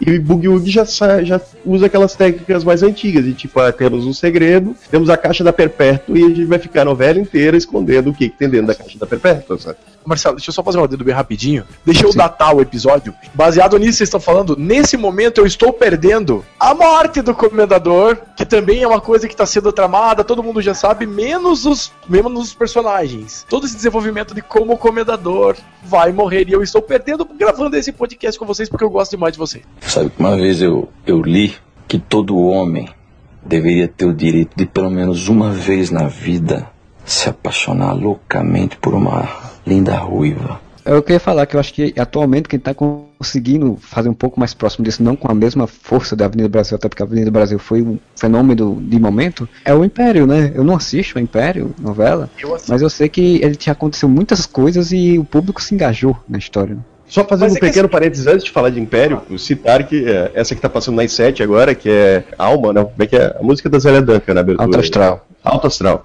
Que puta que pariu, que nome escroto. Mas Alto Astral, tu vê que é uma tentativa de retomar o folhetim clássico, né? Depois de duas tentativas de fazer uma coisa muito pra frentex. Pra, quando Sim, eu falo sim. pra frentex, é tipo moderno pra tiozão, né? Porque geração Brasil, não. Nós vamos falar de internet, nós vai ser pra frentex. Aí tudo era internet. Os caras não tinham outro assunto se não fosse internet. Não, o que o que eu achava engraçado de Geração Brasil é que o- os caras que, que iam concorrer, eles sabiam fazer tudo. Eles sabiam fazer robô, eles sabiam invadir banco, invadir dados de lugares, eles sabiam tudo que era internet. Entendia de TI, mecatrônica, qualquer coisa. É, Científico como fosse quadrinho, tudo. né, cara? É, como se fosse uma coisa só, tipo, não é. E o único assunto era esse, sabe? Tipo, tudo aplicativo não sei o que, sabe? É, é aquele negócio, vamos ser, vamos ser moderno, tiozão, assim. É o mesmo É, tiozão que escreveu Além do Horizonte, né? Vamos fazer uma novela de mistério? Vamos. Então vamos ficar fazendo mistério o tempo todo, assim. Ó, a máquina que vai apagar sua memória. Ah, é a máquina. Ah, meu Deus, Lost. Daí, sabe? Tipo, vamos fazer um Lost ruim. É, eu acho que a geração Brasil nunca. Até a coisa que é bem comum, já era comum quando ela foi feita, que eles não conseguiram fazer tão bem, mas assim, eu acho que é uma coisa que mais, foi mais bem feita na novela, foi a inserção de mensagens e coisas de celular, né? Que aparecia na tela assim. A estética muito boa, o roteiro um lixo, né, cara? É. Esse é uma gêmea que chegou, tu pode ver, eu assisti muito poucos episódios, mas os que eu vi é um troço extremamente tradicional, sabe? Tipo, casalzinho, apaixonado, é, núcleo de humor, vilão mega evil, vilã caricata. Não e... é alto astral? Eu vi uns Alto dois astral. ou três episódios, não vi É muito. que você falou uma gêmea. É, alto astral, então, alto astral, alto astral. É, tá astral. Aí tem a coisa do, do- da mediunidade, que é pra poder botarem uma Só coisa que do humor. levado bem de leve, bem de É, leve, assim. e- e- nem se e- compara com, com a viagem, por exemplo. E, e é, e é levado de leve pra ser de humor, né? Porque, tipo, os caras aparecem os fantasmas e começam a falar com ele e atrapalham ele. O protagonista, o personagem protagonista, pra mim, ele é irritante. Não, não consigo entender como uma pessoa com mediunidade pode ser tão descontrolada assim. Eu sei que é o plot da história, provavelmente, né? Pra ele se controlar. Isso é engraçado. É, é- é a famosa piada única, né, cara? A piada é ele tá em uma situação qualquer, aparece o fantasma, ele começa a falar com o fantasma, as pessoas acham que ele, que ele é maluco e acontece alguma coisa engraçada, mas é o engraçado tio do churrasco, assim. Qual o boneco favorito na Terra-média? O Legolas ou o Playmobil? Mas a melhor novela de 2014 foi Meu Pedacinho de Chão. Vou, vou assinar embaixo do que tu tá falando. Enquanto tava todo mundo tão. Tudo bem, vocês já explicaram que tem uma diferença entre o que encaixa no horário das seis, o que encaixa no horário das sete o que encaixa no horário das nove, porque não é mais oito que fala, né? E aí, enquanto tava todo mundo calcado em internet, relacionamento homoafetivo, veio uma novela, uma- na verdade, uma releitura, né? Do Benedito Rui Barbosa, onde o cenário era todo feito com material reciclado, a protagonista tinha o cabelo rosa. E assim, uma novela totalmente lúdica e tratava de temas como política de uma maneira completamente didática, gente. Política, analfabetismo, a, questão do coronelismo, né? Do, do coronel que na verdade nunca teve título. E, assim, de uma forma completamente é, diferente, destoou completamente do que eram todas as novelas daquele período. Camila, eu vou te dizer, até preconceito eles falaram com aquela personagem da Gina, que ela era. que eles ficavam chamando ela de mulher-homem porque ela não se encaixava nos padrões femininos, Mas olha o o formato, olha a diferença Sim, de formato e o alcance que teve foi um alcance muito maior. Aí você vê. Tem, é, mesmo o pedaço risco tomado, né? O risco É, tomado, tipo, vamos fazer um negócio extremamente lúdico, não é um pouco lúdico, não é levemente lúdico como era quando Não, era encantador. não era. Totalmente, é uma fábula. É, o, o meu pedacinho de chão foi uma coisa bem curiosa, porque, primeiramente, a versão original ele era realmente bem rural, né? Aquela coisa bem mais forte, o coroneli, coronel e, e a, a coisa da professora e tal. Então, quando foi refazer, primeiramente, é uma novela com menos episódios, né? Ela não tem. Acho que não chega nem a ter a 100 episódios, eu acho. Não, acho que foi bem. Foram três meses de novela. É, ela tem, ela tem uns 60, 70 episódios. Segundo, quem dirigiu foi um cara que fazia seriados nos horários das 11 horas, né? Que era o, o Luiz Fernando Carvalho, que é o cara que fez Hoje é Dia de Maria, fez é, A Pedra do Reino, fez Capitu. Então, um cara que já vinha de uma outra visão de, de, de história, exatamente essa coisa da fábula, né? Ele foi voltar a uma novela onde pegasse mais a coisa da família das, e, e das crianças, digamos assim, né? Pro público. Tanto que muitas pessoas se apaixonaram. Eu sou atualmente apaixonado por aquela novela, aquela novela é linda. E o final dela novela- fechou perfeito Uma como coisa absurdamente linda A naquela novela novela. ela que foi entregue estações- completa. Ela foi entregue Ela foi completa. entregue Ela tem completa. menos de 100 capítulos. Benedito Rui Barbosa fez a adaptação completa da novela do come- entre começo, meio e final. Então não precisou. mu- E, e o que é mais interessante, mesmo com o passar do período de gravação, o negócio deu tão certo. Tudo que as pessoas falavam, comentavam nas redes sociais, aconteceu porque já estava escrito no papel. Não teve mudança de roteiro no meio do Que é uma caminho. coisa importante. Me lembra muito os seriados tipo HBO, né? Que são seriados que já tá feitos. E você não. Sim, não tem precisou mudar roteiro, não precisou mudar nada. influência. botar duas coisas que eu achei extrema, apesar da a novela toda é muito bonita, mas duas coisas que me chamavam, que eu acho que me chamaram muita atenção. Uma era quando mudava a estação do ano na novela, que era muito legal. Era toda uma cena assim, né, tipo quando chegou o inverno, foi bonito pra caramba, quando chegou a primavera e tal. A última cena do último capítulo, que é quando resolveu todos os problemas da novela e você descobre que no final era o menininho lá, o Serelepe, na casa dele, no mundo real, entre aspas, né, brincando com os bonequinhos, tá ligado? Tipo, muito foda. É o que justifica a história completa, toda completinha, sem nenhuma modificação. Aquilo ali me surpreendeu, assim, eu não imaginava que eles iam por esse caminho, porque até por ir por esse caminho geralmente é considerado um caminho, ah, não, porque é como se fosse o sonho, então o sonho é muito fácil de você botar que tudo depois era um sonho. Fecha exatamente a ideia da história da novela, né? De fábula, então. você vê os- o pessoal da, da arte, né, da cenografia e tal, falando qual é a influência que eles tiveram dos, do mundo, né, da- as influências pop que eles tiveram pra construir os personagens. Eles falando que tinha o doutor, o cara, o filho do, do, do Fagundes, né, que era um médico e tal. Eles, cara, a gente, para ele a gente deu um visual de super-herói. Então ele sempre tinha alguma coisa que parecia uma capa com ele. Ele usava um óculos que parecia uma máscara de super-herói, não sei o quê. Porque é tudo uma visão infantil, né, de como, como é a vida.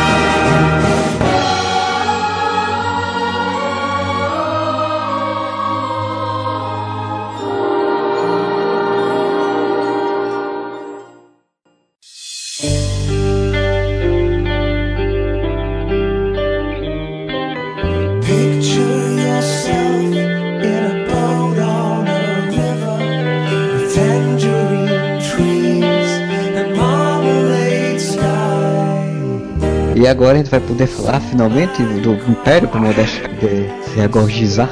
A minha empolgação com o Império, a impressão que eu tenho é que é uma culminação de tudo que a gente está conversando até agora. Porque o que Agnaldo Silva está fazendo? Ele está pegando essa parte que deu certo do manual Globo novo manual Globo de escrever novela, que é Avenida Brasil. Como eu disse antes, tudo que o Moura falou para Avenida Brasil se encaixa perfeitamente em Império, com o jeito tradicional de fazer novela que Aguinaldo Silva tem, aquela coisa dos núcleos, de, de como que, que, é trabalhado os personagens, é uma mescla dessas coisas assim, para chegar nesse terceiro elemento, para chegar numa forma nova de fazer novela. O que, que proporciona essa forma que Império está sendo feita? Ela é uma novela de fácil consumo na internet. Você pode ver essa parte dos blocos, o roteiro como está sendo feito planejado, para você não, você não precisa ver a novela, é, tipo, o capítulo inteiro para entender tudo. Você pode ver pelas partes dos blocos, assim, da forma como é. Ela é mais ou menos pensada nesses blocos. Ela não tem o timing de, de capítulo de novela, ela tem timing de quadro de internet o timing dela tá muito diferente, tá muito. E tá dando resultado, porque, por exemplo, eu vou dar o meu exemplo da minha namorada. A gente dificilmente tá assistindo a novela no horário da TV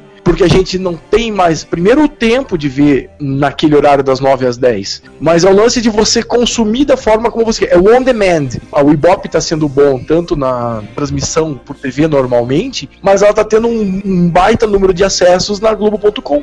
E eu acho que isso que está sendo mais o mais diferente, o mais inovador dessa novela. Os personagens são bons, a, a trama está sendo interessante, a, a, as coisas estão acontecendo da mesma forma como estava em Avenida Brasil, mas você consome ela muito facilmente, ela não é uma coisa chata de ser consumida na internet. Por exemplo, agora a gente está gravando, eu não estou assistindo a novela, mas eu vi o capítulo de ontem, que eu estava no shopping com a Gisele, então eu vi agora há pouco. E quando eu tiver tempo eu vou assistir. E se for assistir no estirão, eu vou assistir no estirão. De ver dois, três capítulos juntos. É muito mais fácil você ter pessoas que você tem internet agora do que você tinha até na Avenida Brasil. A Avenida Brasil era uma coisa mais de nicho. Era Twitter, era assim, as conversas de site de relacionamento. Agora não, cara. Todo mundo tem internet e você não depende mais do computador como era. O smartphone é uma coisa muito propagada. As smart TVs são uma coisa muito mais presente nas casas das pessoas. Então você tem de pensar o seu produto midiático para esse consumo plural e não uma coisa tão tati-bitati, como a palavra que o Moro quis colocar, de ser um consumo para TV, ponto e acabou. Hoje você tem de ter um produto midiático que seja de consumo em várias formas de mídia. Eu concordo totalmente contigo, Modeste, porque assim, a gente tá, tá, muito baseado até agora em cima do formato, né, cara? Como apresentar isso ao público, qual é o roteiro, a produção, tal, tal. Só que é importantíssimo a gente não esquecer um fato de que as novas gerações, e eu incluo a gente nessas novas gerações, que é a geração é, início dos anos 80, que teve a sua adolescência com a chegada da internet, que hoje em dia não vive sem internet, meus pais relativamente vivem sem internet, eu não vivo. E o fato de que a forma de se consumir produto cultural, né, audiovisual, é sob demanda, sabe? É Netflix, é você assistir a hora que você quiser, sem se incomodar de ter que, ah não, vou para casa agora porque eu vou ver a novela às nove da noite. Vou para casa agora porque hoje passa o seriado que eu gosto. Essa liberdade, assistir um seriado tal no horário que te melhor convir. A televisão ainda não se adaptou a isso, ou, segundo você está falando, o Império está se adaptando, mas até então não tinha não se adaptado. Não só a novela, Moura, mas, por exemplo, uma das coisas que explica o sucesso do Masterchef é justamente essa. Você ter os episódios na íntegra na internet. Eu sou um cara que vi dois episódios na Bandeirantes. Porque o resto vi todos na internet. E meus amigos que assistem também fizeram a mesma coisa. Você não depende da TV para assistir. A audiência da, da Bandeirantes cresceu vertiginosamente no Masterchef porque as pessoas foram na cauda longa do troço. As pessoas que viram na TV comentaram, as poucas pessoas que viram na TV comentaram com as outras pessoas que foram na internet e tinha disponível. E isso foi trazendo mais gente pra TV e pra internet da Bandeirantes. Então, eu, eu, vou, eu vou te dar um exemplo de como isso, essa não preocupação de que a tua que o produto seja para várias plataformas, que a plataforma única seja a televisão, que acabou prejudicando um produto de uma qualidade absurda, que foi o Reboot, que passou agora na metade do ano às 11 da noite. Foram 36 episódios, só que tinha um grande problema que é o seguinte, passava na TV às 11 da noite a programação da Globo é nitidamente vertiginosa, né? ela é muito flutuante. Na segunda-feira, terça, tem, tem, a programação muda o horário. Então o que acontecia? Uma novela que vai passar às 11 da noite vai sofrer com essa influência, porque na segunda vai ter o filme, então ela tem que começar um pouco mais cedo. Na terça tem o, um outro programa que passa antes, então ela vai mais tarde. O que, que acontecia? O reboot. Futebol além era lá cada... na pariu, né? É, esse ano eles nem botaram o reboot na quarta, era segunda, terça, quinta e sexta. Na quarta não tinha capítulo. Porque ia ficar com o capítulo que de 5 minutos como acontecia com outras novelas das 11, que tinham episódios de 10 minutos por, por causa do futebol. Saramandaia te- tinha. Saramandaia tinha isso. E o que, que aconteceu? Mesmo tendo adaptar, esse horário era muito flutuante. Então tinha o dia que o Rebu começava às 10h30 da noite, tinha dia que ele começava às 10h43, tinha dias que começava às 11h05, tinha dias que começava às 11h30. E o que, que acontecia? A duração dos episódios, um tinha 40 minutos, o outro tinha 15. E outra coisa, era uma trama de mistério, totalmente com cara de seriado, na qual você não podia perder nenhum episódio, porque senão você se perdia completamente na trama. Por quê? A trama se passava em três tempos diferentes, né? A festa, o pós-festa, né, com a investigação da polícia, e os flashbacks que mostravam a origem e as motivações dos convidados, que meio que davam as pistas de por que, que eles teriam matado o, o personagem. A- A vítima. O que, que acontece? As pessoas não- perdiam um ou dois episódios, iam assistir o outro e já não estavam entendendo nada. Porque era ruim? Não, não é porque é ruim. É tipo Lost. Se você perdesse um episódio de Lost, no episódio seguinte estava completamente perdido. né? Você não sabia o que, que tinha acontecido, por que tinha acontecido. Ou Twin Peaks, não estou comparando nesse nível, no mesmo formato.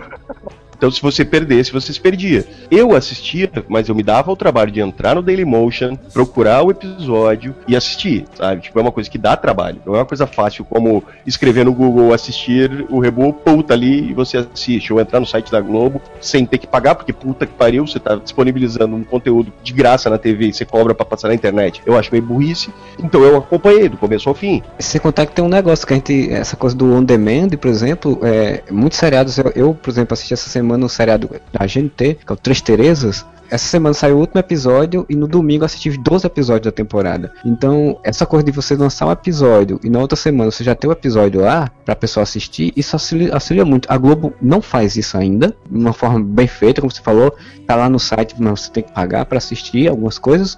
E outra coisa que a Globo ainda não faz, e que eu acho que é um outro ponto também de mudança muito grande, a fazer coisas para a internet. A Globo não faz, ainda não se faz disso direito, né? As televisões brasileiras ainda não se, se tocaram muito para isso, assim. Algumas TVs a cabo, tudo bem. Minimamente multiplataforma, é o mínimo que se pede, sabe? Produzir a novela já imaginando como é que você vai exibir ela em- no smartphone, na TV, né, no computador. Você tem que ter esse pensamento. A gente tá no cara, século XXI, cara. As pessoas pararem na frente da TV com controle remoto e dizer agora são 10 e 15 vai começar a novela, vou assistir. É muito raro, sabe? Tipo, é muito raro. A vida tá muito rápida. Deixa eu discordar de vocês num ponto. Primeiro que eu não, não me incomodo de pagar por conteúdo on demand, eu não tenho a propaganda. Quando eu vejo novela on demand, por ser assinante, eu vejo num estirão só o capítulo inteiro. Todo, todos os 50, e normalmente são 54 minutos que tem a novela, o capítulo da novela. Sem intervalo, não para, sabe? Vai direto. Sim, sim, não, mas isso é uma Ah, graças do on diferença. demand. Então, é, é por isso que eu não me incomodo de pagar. Mas pra quem não é assinante, vai ter a novela toda disponível também, só que dividida em blocos. É a única diferença. Mas agora tem, agora tem. Isso é coisa então começou com o Império, porque até pouquíssimo tempo atrás não tinha. Tanto que o Rebu assim- eu tentei assistir pelo site. Eu tentei assistir pela Globo.com. Obviamente a minha primeira opção foi assistir pela Globo.com. E eu só conseguia ver cenas. Aí, para assistir o, o episódio completo, assine Globo.com. Não, obrigado, valeu, vou procurar em outro lugar. Ele divide o episódio completo em cenas, é o que tem agora. Não, não, não. Ah, cenas muito esparsas. Não tinha, tipo, eu não conseguia ver, sabe, tipo, os blocos, por exemplo, ou uma cena sequencial a outra. Tinha uma cena importante e depois várias cenas que não apareciam. Ah, veja agora o assassinato do Bruno. Veja agora não sei o que. Veja agora não sei o que. Não tinha ou em ordem, sabe? Desde que mudou pra G-Show, site da Globo, tem isso agora. Você tem Ah, todo. melhor. o- Você pode Já ver é uma novela. preocupação, já é uma saída Exatamente. inteligente. Você já tem uma preocupação disso. O Masterchef na Bandeirantes também no site é feito da mesma forma. Você não tem um episódio inteiro como você tem na Globo ou a novela pra quem é assinante. Mas quando você vai ver o Masterchef na Bandeirantes, você tem todos os episódios divididos em quatro blocos. A Gisele falou aqui que se for, não for assinante na Globo, também vê tudo, só que dividido em mais blocos. Só isso, a diferença é essa. Justo, e certo, uma programação. Eu, e eu acho lógico até. Na real, Modeste, agora nesse, na metade do ano, eu tive palestra com um cara que trabalha na Globo.com, mais especificamente, ele era um dos caras que estava projetando a ideia do G-Show. E ele falou, entre outras coisas, da dificuldade que é você implementar esse tipo de mudança para a emissora. Porque as emissoras brasileiras são muito restritas a esse tipo de coisa. Tipo, não, nós produzimos conteúdo para a televisão. A gente vai dis- disponibilizar na internet só alguma coisa que chame a atenção para ir assistir na televisão. Diz esse, esse palestrante pra gente que levou muito tempo para eles convencerem a liberar os capítulos inteiros para assinante. E eu imagino, porque isso então é uma coisa mais recente do G-Show, o quanto não foi difícil convencer a liberar em bloco. A Globo tá vendendo o Rebu pro, pro exterior, né? Eles mudaram completamente a edição. A edição não, mas a- o formato. Eles se transformaram em um seriado com 15 episódios com uma hora de duração cada. Sabe, tipo, pra passar semanalmente. Velho, sabe, tipo, quando você faz um negócio, provavelmente no final eles disseram, caralho, por que a gente não fez isso, sabe? Que seria uma saída muito mais inteligente, teria dado muito mais audiência, porque o público. É muito mais fácil você conseguir separar um dia por semana pra assistir alguma coisa, do que você ter que parar todo dia pra assistir e acompanhar sem perder. É exatamente por isso que novela, normalmente o formato de novela, é extremamente autoexplicativo. Ele fica se explicando o tempo todo, todos os episódios. Né? Porque se você perder dois, três episódios de uma novela, você vai assistir uma semana depois, velho, foda-se, tá entendendo a história ainda. Acontece um assassinato, em todo episódio eles têm que falar, não, mas temos que descobrir quem matou o Lineu. Sabe, no episódio seguinte temos que descobrir quem matou o Lineu. E seriado, tu não vai ter isso. E o Rebu não tinha isso. O Rebu não ficava o tempo todo ah, remartelando a mesma coisa. Ele jogava uma informação e três ou quatro episódios depois aquela informação voltava à tona e se tornava relevante. Só que até então ela passava despercebida. Se você faz isso todo dia, velho, as pessoas não prestam atenção. Ou elas vão perder e não vão entender. Mas falando também desse negócio de formato, esse formato dá uma independência muito grande pra quem tá produzindo. Vou dar dois exemplos, acho que são basilares pra aplicar isso. Todo mundo sabe que eu gosto de WWE, eu adoro wrestling, mas eu nunca tinha condições de consumir WWE, de assistir WWE, sem que fosse por pirataria. Acho que a pirataria foi a que fez todo mundo se, se as empresas se tocarem de que você tem que disponibilizar isso na internet de alguma forma, porque se você não fizer isso oficialmente, eles vão fazer de uma forma paralela e você não vai lucrar nada. A WWE, ela sempre teve acordo com duas TVs, a USA para transmissão do, do Raw e a Sci-Fi para transmissão do SmackDown. Só que as pessoas não tinham acesso. O que, que eles fizeram? Criaram no site WWE o WWE Network. Só que em vez de passar só os, o, o que estava sendo passado no USA e no Sci-Fi, não. Eles montaram um canal de TV da WWE pra internet. Então você tem conteúdo 24 horas por dia. E a WWE sempre tem, uma vez por mês, os pay-per-views. Paga uma taxa lá pra assistir, como se fosse assistir o canal Combate aqui. assim. Ou você assina mensalmente o canal Combate, você paga uma nota por luta, e no futebol também. Ou você assina o Premiere e vê todos os jogos, ou você paga por jogo e paga uma fortuna. O que, que a WWE fez? Coloca os pay-per-views ao vivo no na WWE Network e vendem tudo isso por R$ 9,90. Um preço irrisório para quem assinaria TV a cabo. O que, que eles conseguiram com isso? Eles estão divulgando no mundo inteiro, sem estar dependendo do USA e do Sci-Fi para fazer isso. Hoje os caras já passaram quase, eh, já passaram, não sei de quantos milhões de assinaturas. Tipo, é troço é muito grande mesmo. assim. O WWE Network, que é um, um canal da internet deles, com produção pra internet e produção que se passa na TV, eles estão atingindo um público muito maior, estão ganhando na quantidade. Eles fazem um preço basicamente irrisório e ganham no volume. A WWE hoje está independente de TV. Netflix. Netflix está produzindo conteúdo e conteúdo de altíssima qualidade por um preço que eu acho razoável pagar R$ 26,90 por mês. Tá 26,90 já. Não, mas é o meu pacote é, o, o- é que você tem vários tipos de assinatura. O meu é ilimitado. Eu posso ver em qualquer gadget. Puta, que palavra bosta, né? Eu posso ver em qualquer gadget que eu quiser, tanto no celular quanto na plataforma. Qualquer qualquer plataforma. É o termo correto para quem está da comunicação, por favor. Ah, tá bom. Então qualquer plataforma, mas o gadget que eu quis dizer também é o, o que eu. ah, bom, plataforma, vai. Plataforma SS-11. 74 homens vivem em alto mar, a 100 milhas da terra firme. Olhando assim, é um local de trabalho isolado do mundo urbano. Mas por trás de tantos ferros, gente que faz do emprego uma segunda morada. Ilimitado. Eu posso estar vendo Netflix aqui, meu irmão tá vendo na minha casa, meu pai vendo no celular dele, na mesma assinatura que eu pago por mês. Por isso Daí é o Netflix, 26,90. propaganda aí, por favor. coisas que são relevantes e eu acho o Netflix extremamente relevante no que, no que a gente tá falando, não tem problema a gente acabar fazendo jabá de graças. Se eles quiserem patrocinar a gente, não vai achar ruim, não. Mude de vida, assine Netflix. O primeiro mês é grátis. A gente devia testar por um mês. Se eu gostar, Então, vamos encerrando por aqui, né? O podcast ficou gigante. Aí a gente, quando começa a falar de novela, a gente se anima, por mais incrível que pareça, como a Camila falou. Aqui a gente entende de novela, não entende de futebol, e a gente acaba falando muito. Então a gente vai agora para a parte final, para o encerramento. A Camila deu uma saída por motivos de The Voice Brasil, provavelmente. Ela deu uma saída e acabou que não voltou, não conseguiu voltar. Então a gente vai encerrando. E eu queria perguntar, então, para fechar, para vocês, qual a visão de vocês do futuro da telenovela aqui no Brasil, pelo menos? Menos como lidar, como é que ela vai lidar com essa, essa questão mídias digitais e on demand e afins, que é isso tudo que a gente debateu e formatos. Eu acho que o, formato novela é muito tradicional, mas ele está extremamente ameaçado de, de, acabar exatamente porque o, o, o, público jovem, né, veio usar esse termo, uma nova geração, mas a, as novas gerações, elas estão abandonando, criaram o hábito de assistir um programa diário e bababá, bababá, horário certinho e tal, tanto que Malhação é assistido normalmente por donas de casa, sabe? Então eu acho que seriam duas formas de não permitir que isso se acabasse realmente, né, se esse produto se extinguisse. Seria, obviamente, mantendo uma qualidade voltada que chamasse a atenção desse público, tal qual a Avenida Brasil fez, Império está fazendo, e cheias de charme, essas exceções que a gente usou como exemplo, e ao mesmo tempo, cara, as emissoras imediatamente elas têm que fazer isso, principalmente se você é agora com Smart TV e coisa do tipo, ou o próprio site da novela, é a possibilidade de você entrar, por exemplo, na TV, na tua Smart TV, ligou ali, tá passando a novela ali, tá passando Império, beleza, você assiste. Mas tá passando Faustão, você não tá afim de assistir Faustão porque você perdeu a novela de ontem porque Faustão é chato pra caralho. De alguma forma, ter a opção de você entrar, pô, assistir no próprio site ou no, no canal do, do, da emissora, você ir lá, pô, assistir Império, pô, sabe? Tipo, Netflix da vida, assistir os últimos episódios, você poder assistir o que você quiser a hora que você quiser na televisão e não. Isso aí estava no projeto da TV digital que o Brasil não aceitou, não quis fazer. O Brasil tinha um projeto de TV digital, que era o TV digital nessa questão mesmo de internet, como se fosse uma internet, mas você ter várias faixas de canais para cada emissora, onde o público poderia escolher o que que quer fazer, interagir, comprar coisas diretamente pelo controle ali, pela TV, como, a gente faz com o computador. Mas o Brasil preferiu o modelo americano, que é aquele modelo que é só a tecnologia de qualidade de imagem e o resto que se foda, né?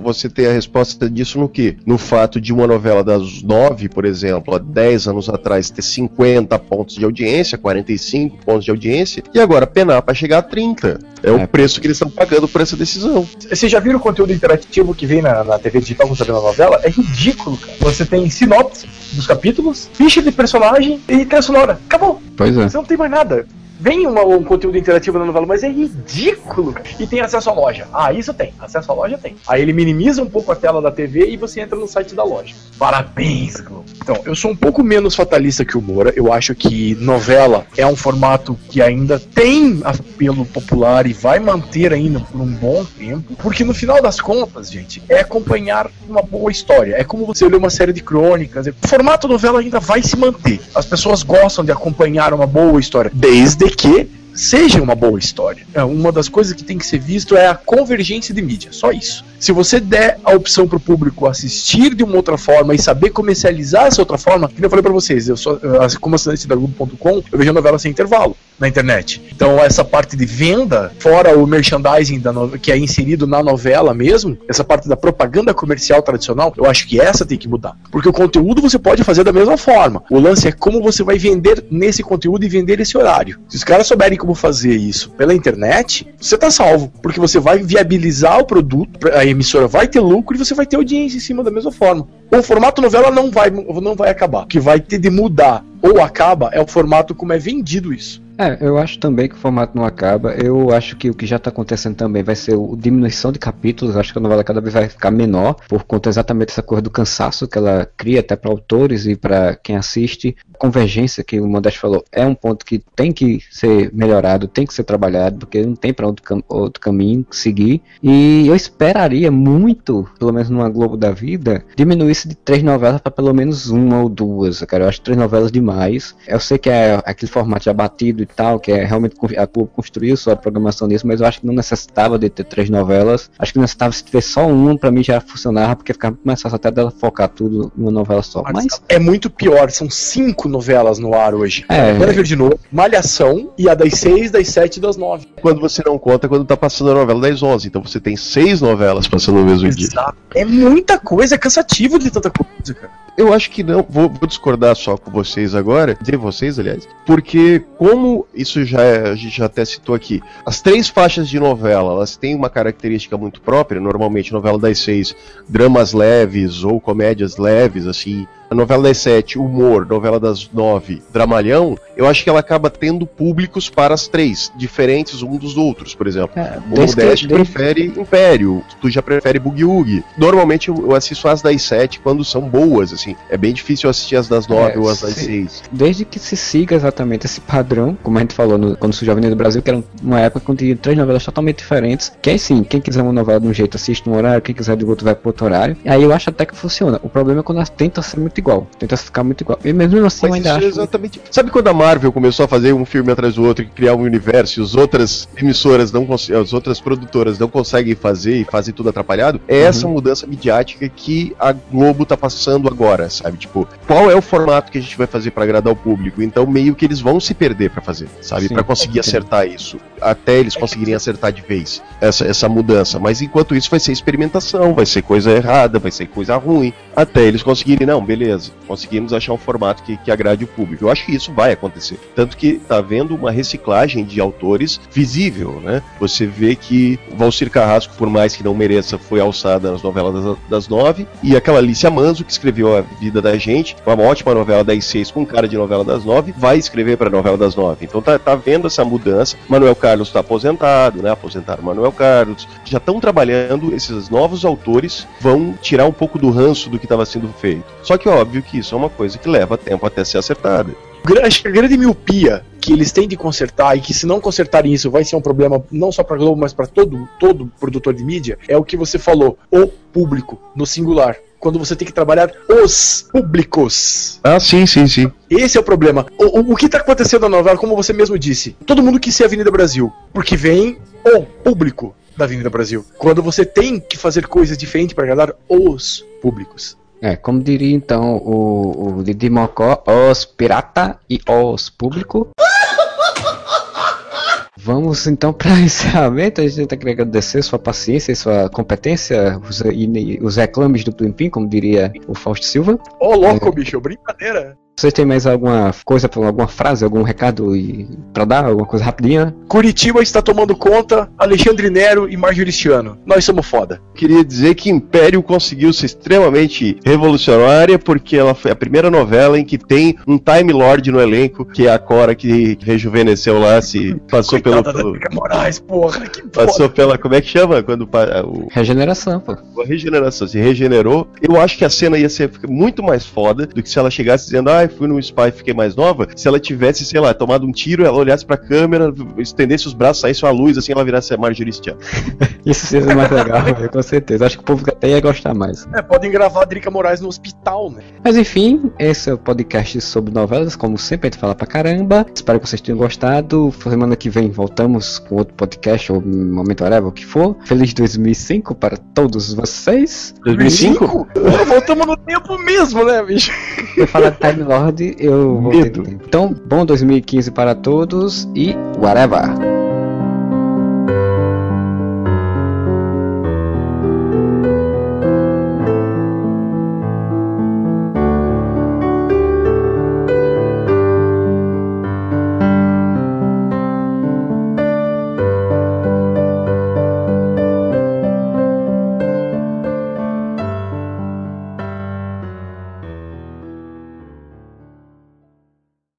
Esse podcast é dedicado a Luiz Carlos Modeste, pai.